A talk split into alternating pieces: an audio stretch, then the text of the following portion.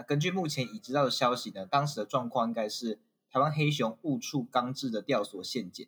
那设置陷阱的两名黑人，在黑熊的背后六公尺远有遮蔽的地方。大家什么什么黑什么黑人？啊，我说黑人吗？并不并不是猎到黑熊都是黑人，好不好？两名猎人啦。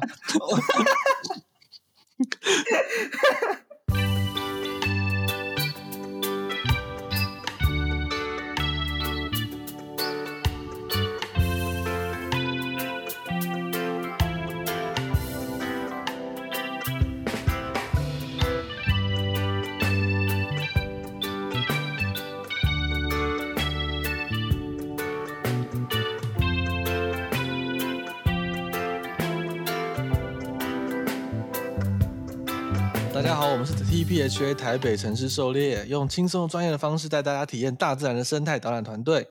欢迎来听听我们的生态杂谈，一起了解台湾和世界上的生态议题与时事。好，那我是口勇，就是也是团队的讲师兼创办人。我是被 Seminar 压到爆的思想。哦，听起来 听起来很哀怨。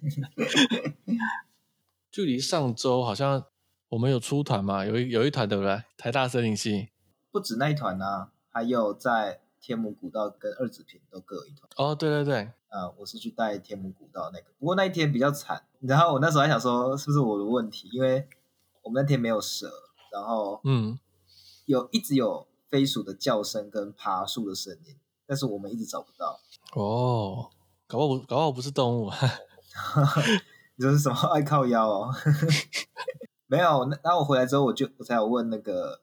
去天母古道的，我去二十坪的讲师啊，嗯，那他们说他们当天也也没东西，结果隔一天，就当就那天去的讲师又去天母，结果他们就找到了可能两三条蛇。哇，有时候运气运气耶，就真的是运气运气。不过那天我带客人，他们他们人很好，他们是一对情侣，平常没有都没有出去，他们是被很久很久以前来的客人推荐而来的哦，所以他他们不管接触什么都很新奇，嗯。对，就就虽然那天就只有昆虫，然后就带起来是有点怕他们会不喜欢，可是就他们都很反应都很好，我就觉得很有成就感。昆虫也可以讲的很好玩了，不过通常通常会有新手运啊，第一次来参加的客人，我们后来不是带那个台大森林系的新手运的爆发，超夸张。哦，对啊，啊，哎，哦有啊，他们也算是，他们那样应该算有新手运，他们我们去看到两只斯文豪氏都是蓝色的，而且越越看越蓝。哦，斯文豪氏赤蛙吗？对对对对对。哦，有诶，这样应该算有新手运了。有啦，这样有，这样有。对，因为其实要看到真的很蓝的很难，大部分都有点黑黑的。呃，第一只是幼幼蛙，就围蓝，然后后面看到一只橙蛙，一开始看我是绿色，就一一近看就是蛮蓝。哦，就有点有点天空蓝色那种。呃，不是，我觉得角度问题，就是一开始我从正面看它，所以可能嗯，就是蓝色加那个我手电筒是橘橘的。哦，难怪，所以可能就是偏黄色加蓝色，就有点像绿色这样。我、看过一只最蓝的，是在可能中正山那一带看到的，它它有点天蓝色，超漂亮的。天蓝哦，只只看过一只，对对对，那只我记得小邱有拍照，哦，就是我们放上去那只，哦，就那只哦，对，就那只，那那只那个饱和度也被调调高到不像天蓝色，我、哦、是可能可能有调啦。就应该是某个角度，它那种斯文豪氏赤蛙的蓝色型，它都是要某个角度拍会特别蓝。呃啊，我们森林系带的那团呢、啊，真的真的很夸张。我记得两种猫头鹰都看到嘛，那团你有带对不对？那团有啊有啊，然后还有超多飞鼠，好像也不远呢。飞鼠真的是有点太多了，五种蛇吧，我记得。我想一下哦，哎，四种啊，三种比较常见的毒蛇嘛，然后还有白梅花，对，哎。那天最大奖是什么？我有点我有点忘记了。那天看到最好的应该是……哎，可是我觉得，我觉得前几天那个我们团队另外一个讲师，他在某一个地点看到三枪，这真的蛮屌的。哦，有有有，他有看到三枪。对，我觉得带团看到三枪，就是而且不是在高山，是在平地，我们的点看到三枪，我我觉得我觉得蛮厉害的。哦，那个地点的附近，其实如果开车经过，很容易会听到。三枪叫声，可从来没看过，感觉都有段距离。终于有特色了，不然每个 没有啊，那个我那感觉特色物种，那个地方感觉看三枪没有到那么稳了。我每次有的话应该很猛。啊，对了，翡翠树蛙应该是那天额外的惊喜，因为通常通常我们那天去和美山，和美山通常翡翠树翡翠树蛙没有那么常见。对，嗯、如果大家知道那个台北大众走第一段呢、啊，会往二子坪那边爬，然后我那天有去看一个活动的场地，然后就去二子坪那边，嗯，结果我们听 我们听到不止一只翡翠树蛙的叫声，嗯，那有看到吗？就没看到，但是翡翠树蛙它虽然是那个保育类的，然后又是最大型的绿色型树蛙，所以它其实还蛮漂亮的。但是它其实是不应该出现在阳明山那一带的啦。是哦，对，它的天然分布范围是没有到阳明山那边。所以它它其实是目前是阳阳管处的重点的移除生物之一啊。哦，这我不知道，蛮酷的。就是外来种的概念，其实除了国外进到台湾的以外，还有所谓的岛内外来种，就是它被移动到不属于它的那个地方，像是南台湾限定的生物被移到北台湾，然后或者是东台湾移移动到西台湾这样子。然后像翡翠树，它其实被移到阳明山那边外来种。那大家可能想说，就是保育类嘛，这漂漂漂漂亮亮的，让它多一点也好。但是其实，在那边呢，它主要栖息的位置跟它竞争者通常是那个台北树蛙，另外一种保育类，然后。翡翠树蛙的体型大很多，所以其他真的有有可能会对他们造成威胁，但是这需要监测。那目前就是在翡翠树蛙造成什么问题之前，就要尽量先移除。不过目前感觉移除是移除不完了，还有扩散的迹象。对，不过不过这样子的扩散到底会造成什么样的后果，其实目前还不知道，还不知道。对，但有时候你不会想要知道答案的，就是。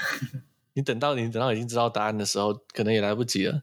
对的，他们目前是先移除，但是越移除呢，就 好像越去扩散，因为因为阳明山那边都是它的树林比较杂乱一点，其实很多地方没有开都进不去的。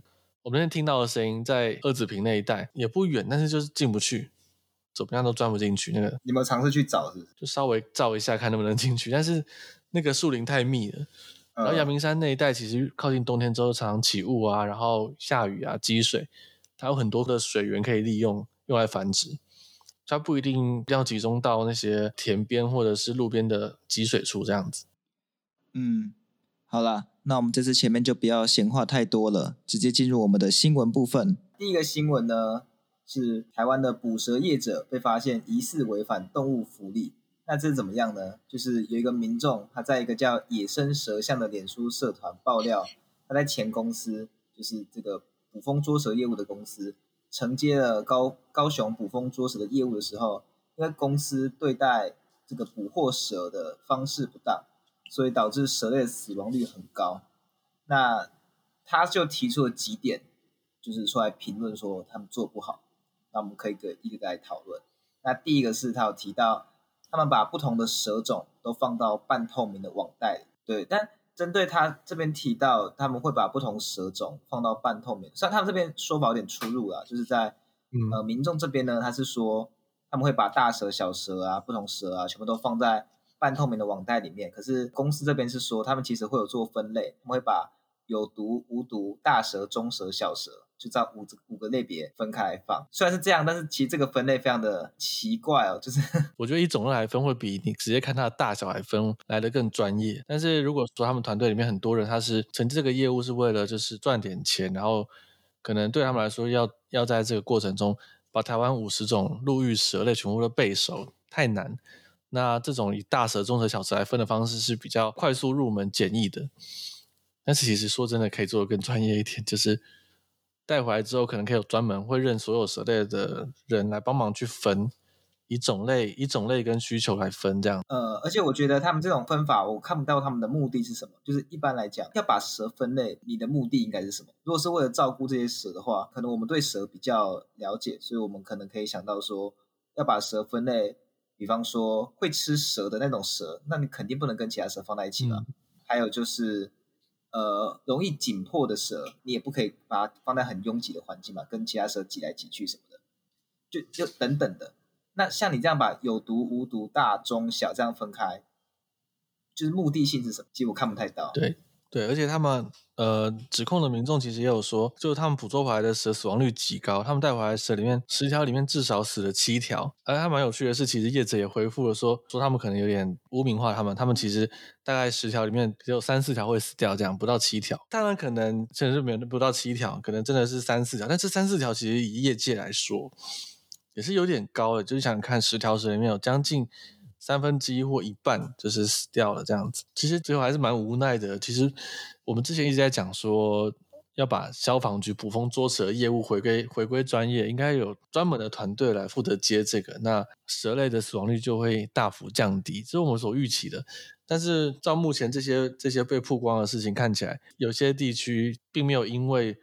他回归所谓的专业团队，就是导让蛇的死亡率大幅的降低，并没有，它死亡率还是偏高，甚至以这这边这个厂商来讲，三到四成的死亡率其实是不输给消防局那边的处理的蛇的。对，那这些如果地方政府他们这样捕风捉蛇业务，就直接以招标的方式去让各个厂商来抢，而不是自己主动的去找一些比较专业的团队和人。人员来负责这个项目的话，其实还是可能遭到的人，他并不是本业是做捕风捉蛇，他只是希望能够多这个赚钱的项目这样子，那可能就会在这边出现一些不专业的情形。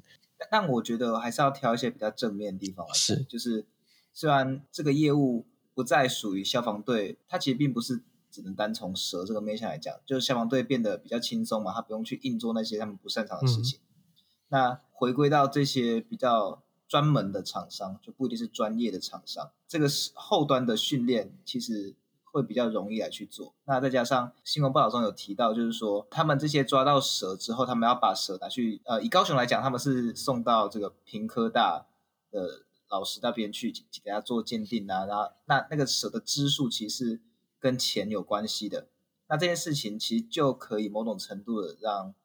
然后让让那个业者记得说，那个蛇不能死太多只，这样毕竟就跟他们赚多少钱。对对对，而且而且还是有做的很好的县市，像是以台北市来讲，其他县市是不太知道，但是以台北市来讲，目前的风评是还不错的，死亡率是很低的这样子。可能经费的问题，装备还是可以再更好这样，但是其实已经做的还不错。那像高雄市这边爆出来的这个厂，这个厂商，他确实是就是做的比较有待加强一点，对。那这边可以稍微讲一下刚刚讲那个分类的问题，就是，诶，那蛇要怎么做才会比较好？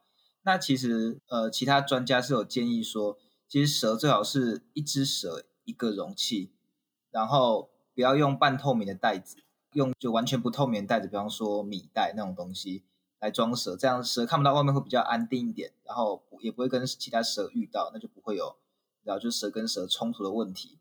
那那个叶子就提到说。诶，他们之所以要囤积那么多蛇放着，是因为他们每次要去缴交这些蛇类的时候，他们是需要要到一个地方做清点的。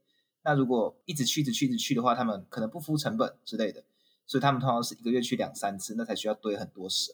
专家其实也提到，就是说他们不建议一般没有相关背景的民众把蛇放在家里那么长时间，因为照顾蛇是一件非常非常耗成本的事情。蛇是一个不太好照顾的动物，如果没有专业背景的话，所以。呃，我这边是认为，他们如果在一开始抓蛇这个部分能改善地方有限，比方说，你要我一只蛇放一个容器，哪那么多空间，那不如就多去几趟吧，对吧？这样蛇的死亡就不会那么高了。对，我是觉得目前可看到可能改善的东西，就是应该是应该是可以改善的，只要只要有心就可以这样子。那其他那个民众还有提到的有，呃，他们会把蛇抓就抓到蛇直接丢到车上啊，会晒到太阳，嗯、然后还有就是。他们说他们会帮蛇洒水，那这件事这个其实也要跟大家稍微澄清一下观念。呃，有来过我们团的可能都很清楚啊，可是可能有人没有来过，就是呃，蛇是直接喝水的，所以你你其实洒水对他来说没什么帮助。对，应该给他水盆会比较好一点。那按我觉我觉得，因为就是把捕风捉蛇的专业回归专门单位这件事情，其实才刚开始做，所以我还是保持乐观态度啊，会越做越好。嗯，我相信会越做越好。但最近爆出这个东西，其实确实是让大家蛮无奈的。对，尤其，尤其是我真我真的觉得那个辩驳也是没有没有很必要啦。就是从被指控说十之死七之，可是说没有只只只死四成多，然后那个改进之后现在死三成多这样。我是我觉得这个这个其实有点就没没有没有帮到忙，并没有帮到，但像是。那个小朋友回来考试，他妈说：“你怎么不及格？呃，哪有？我们考六十一分之类的。” 那你怎么考零？你怎么考零分？没有，没有，我有三十分那种。哎、欸，完蛋！我高中数学，我高中的时候数学很烂，还还真的考过三十分。因为因为只要达到标准，应该应该是要死十只里面死不到一只会比较好一点。如果台北市可以做到的话，我相信其他县市也可以啦。对。嗯嗯，那我们看一下下一则新闻。好，那下一则新闻呢？它标题是“台湾黑熊遭猎人击毙”。那这是怎么样呢？这呃，这是九月二十一号的新闻哦。一只台湾黑熊被发现，它被猎人射杀。这只台湾黑熊呢，其实去年就在东卯山误出陷阱的，那今年四月才野放，没想到五月就被猎人射杀了。那根据目前已知道的消息呢，当时的状况应该是。台湾黑熊误触钢制的吊索陷阱，那设置陷阱的两名黑人在黑熊的背后六公尺远有遮蔽的地方。大家什么什么黑什么黑人？啊，我说黑人吗？你们你们是猎到黑熊都叫黑人好吗？两名猎人啦。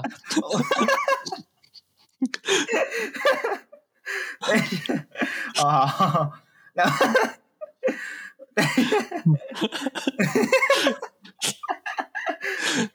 所以，所以你说两名两名猎人，他们在 在黑熊背后六公尺远，而且有遮蔽处的地方，所以是蛮安全的。而且他们还当下透过 LINE 跟在远端的亲戚讨论要怎么处理，之后射杀台湾黑熊并掩埋，而且黑熊脖子上的卫星警圈也被他们丢弃在旁边，就就比较远的道路上这样子。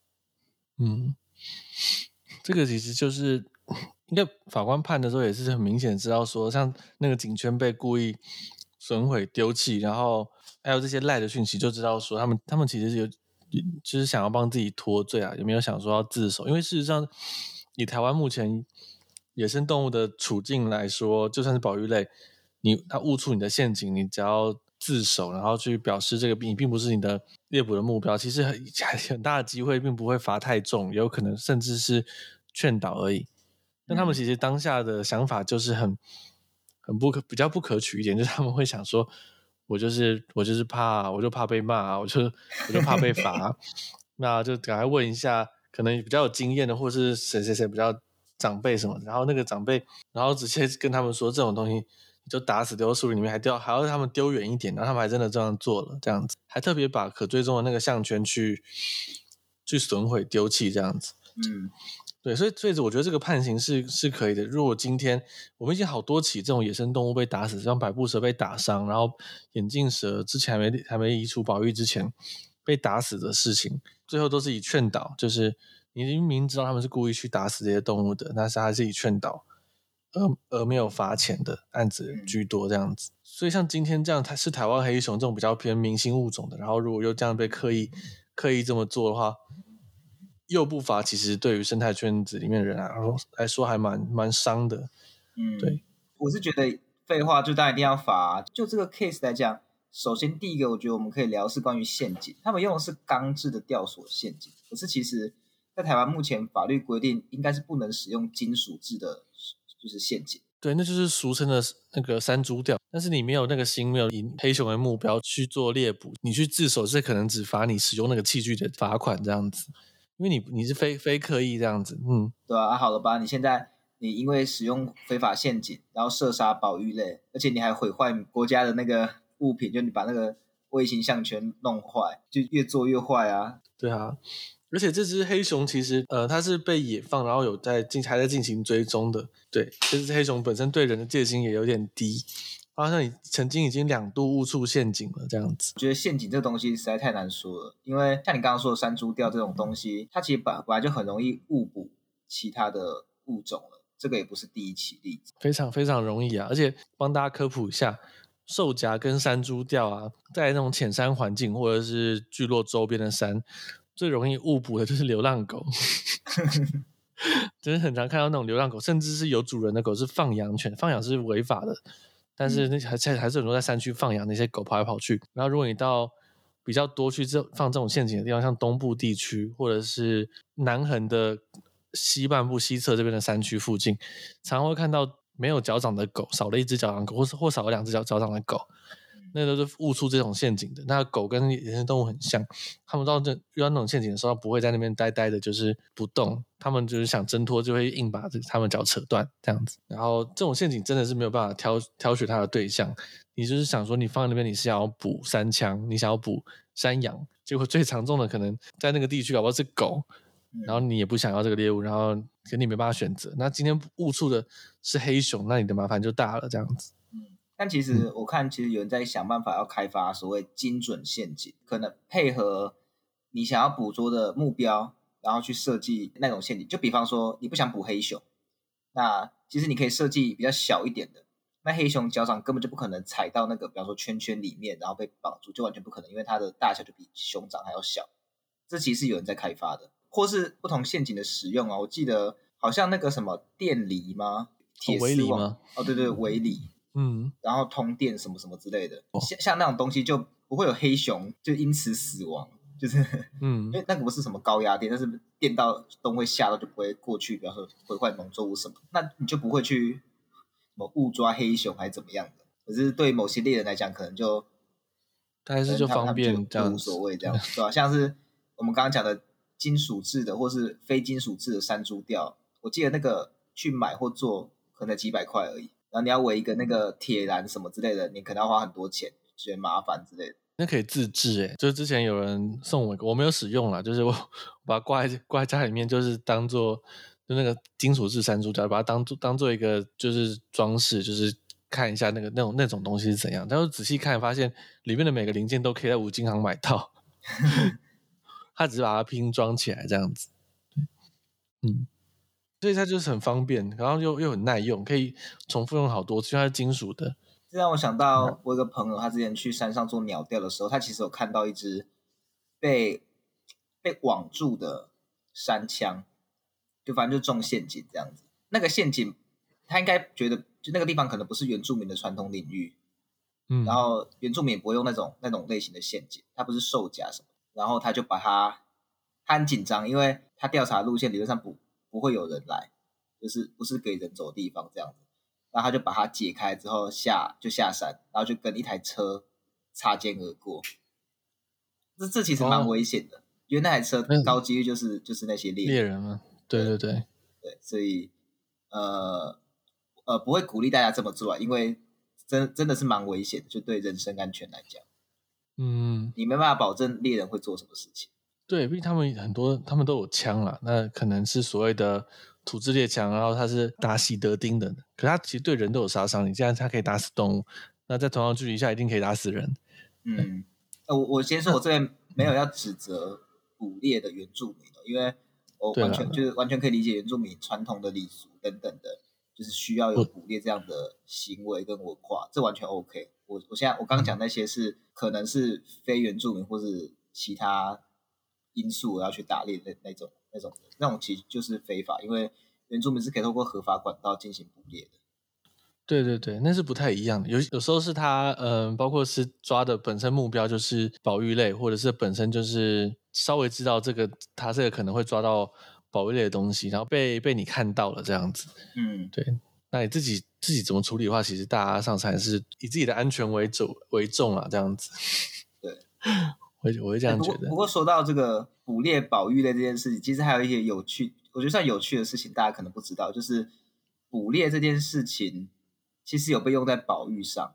因为上礼拜大家应该有听到我们讲，比方说河马富裕过多，那就需要把多余的射杀，但是只射杀之后，我们会极大限度的利用一些资源，再把这些就是赚到的钱回馈到保育行为上面。那狩猎这件事情其实也有。就呃有一些因为狩猎过度而濒危的动物，其实某些国家，比方说巴基斯坦有对一种啊，忘记叫什么，某种山羊，它还是濒濒危，他们会开放每年可能一只或两只或十只的这种狩猎的名额。你想要狩猎的话，你就要付钱，而且那个钱很多，也可能是几十万美金。啊，有人愿意？好。那就是打猎，然后这几十万美金就会回馈到这种动物的保育行为上面。所以像这样子的保育行动，它也是一种以人为中心出发这种意识开发出来的有效的保育型，跟大家分享一下。对，像像那个非洲的那种 game hunting，它就是打打狮子那种，很多人就是会花花大钱为了打一头狮子，就公狮子这样子。嗯，那其实以目前的趋势来说，已经没有那种纯粹好玩的 game hunting，它通常后续的收益也是回馈到这个物种。那就是看大家这种事情没有对错啊，就是有时候你觉得这个很残忍。但是狮子会对他很不公平，但是目很现实的一面就是打了这一头狮子之后，它的钱多到可以养活好几个狮群这样子。嗯，对。那那要不要要不要做这件事情？还是说就是所有狮子都是以半野生的状态或野生的状态去让他们自由活动，没有一只能够被人去做规划这样子，结果保育经费就相对短缺这样子。盗猎者可能还是会来，那跟盗猎者对抗很需要花钱，就是为什么 game hunting 并没有在非洲绝迹这样子？这些钱可以帮忙武装所谓的保育员跟跟巡巡守员这样子，因为毕竟武装是要很花钱的事情。那盗猎者也有武装，有很好的枪，有很好的车，很好的装备这样子，所以有时候一只狮子它可能就因此这样被牺牲，但是它可能对于以后还能看到狮子这件事情。是有帮助的，这样。然后来讲我们的台湾黑熊好了，有些人会提到说台湾黑熊就是会伤人这件事情。不过，就像是比方说，可能有人开枪射杀或怎么样把台湾黑熊弄死，然后就说什么哦，我是自保什么。但其实，呃，就目前为止，台湾黑熊并没有主动伤人的记录，就是是完全没有。那会被记录到有些人讲说什么、嗯、台湾黑熊攻击我，大多都是呃有人先主动攻击他，又或者是有人看到黑熊吓到。然后就逃跑的过程跌倒受伤，或者是他过就可能逃跑或等等其他原因过程中，他就是他死在山上，那死后被黑熊吃，然后就被记录下来，认为说呃台湾黑熊主动攻击人或主动吃人咬人什么的，但其实完目前是完全没有任何一笔记录这样子。唯一我有看到的是有一次动物园的意外，但是呃那那个意外简单来说就是。呃，因为饲养员没有注意，没有把熊关好，所以导致于熊跟人被关在同一间房间里面。以人的角度来讲，他会说啊，我没对他怎么样。但是以熊的角度来讲，就会讲说，我怎么知道你要干嘛？所以当然会有一些就是误解的动作，或是为了自保或紧迫什么的，然后就就有伤人这样。但除此之外，台湾黑熊并没有伤人的记录。对，就是。呃，我自己没有看过 实体，但是身边的朋友遇在山上遇到黑熊的，啊，黑熊几乎都是准备逃离或正在逃离这样子，就是他们其实蛮怕人的。嗯，而且就像刚刚讲的，口勇没有看过黑熊，我也没看，我只有看过爪痕而已。我曾经好像有机会可以看到，就是我去大雪山参加一个黑熊的，不知道工作坊还是什么的，忘记了。那时候我才大一而已，还在加大，然后我们。一整群就跑到后面要找黑熊，那我看到爪痕，然后，嗯，我我走比较前面，我们要离开的时候，后面的人最后面就说刚刚有看到，但快速跑走了，然后就哦，damn，就是没看到。可是台台台湾黑熊目前只剩下可能五百只左右而已，所以你真的要遇到台湾黑熊几率也是非常非常低的。对，真的很难。我我看过，我看过脚印了，在那个塔曼山那边有有一个很一长条，这个像烂。就烂泥巴那种，然后就是看到一个脚印，一看就是黑熊的，嗯，但是我就很奇怪，它应该是往前走，应该好几个脚印，但是就只有一个脚印，超奇超级奇怪，但很明显。我可能不是啊，只 有人在那边，有在那边玩啊，就玩泥巴，人，然后 人故意压的。但是我就觉得，对我真的觉得那个是，但是就是因为我我还有拿手机出来查比对，就就是一模一样这样子，可是就只有一个脚印。哦就我跟黑熊最、呃、最近距离的一次接触就是这样而已。对，黑熊黑熊真的很难遇到。嗯，那我们两个最近一次接触的距离也不过如此而已。黑熊光是踪迹其实就没那么好找了。嗯，因为台湾黑熊真的很少啦。那个台湾有剩五百只左右，有一半都在玉山国家公园，我记得应该是这个。那嗯，就就真的很难遇啊。对，有有的人会去。一些山屋旁边蹲点，看会不会有黑熊被山屋发出的一些人的食物的气味啊什么的吸引过来。嗯、但是就算那样，其实很多人也是也是共估啊，就是没看到那样子。对啊，但也有也有看到了，我还我还是我还是有学长 有看到，然后有还有拍到，我觉得我觉得超酷，赞哦，哦。我看我们改天去去那个吧，去山屋等看看好了。哪里啊？找哎，我找比较有空的，向阳吧。哦，可以讲是不是？哦，网络上都查得到了。啊、哦，向阳不错啊，向阳不错。对啊，好，那这边这个新闻到这边，对，好，那我们这礼拜大概就先这个样子。呃，如果有任何意见的话，就欢迎留言给我们，然后记得给我们五星好评。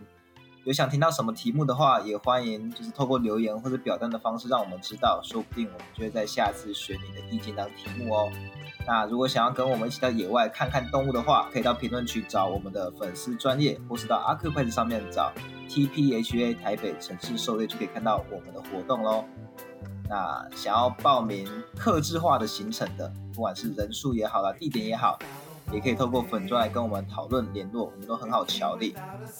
那今天就这样子，那我是世祥，大家再见喽。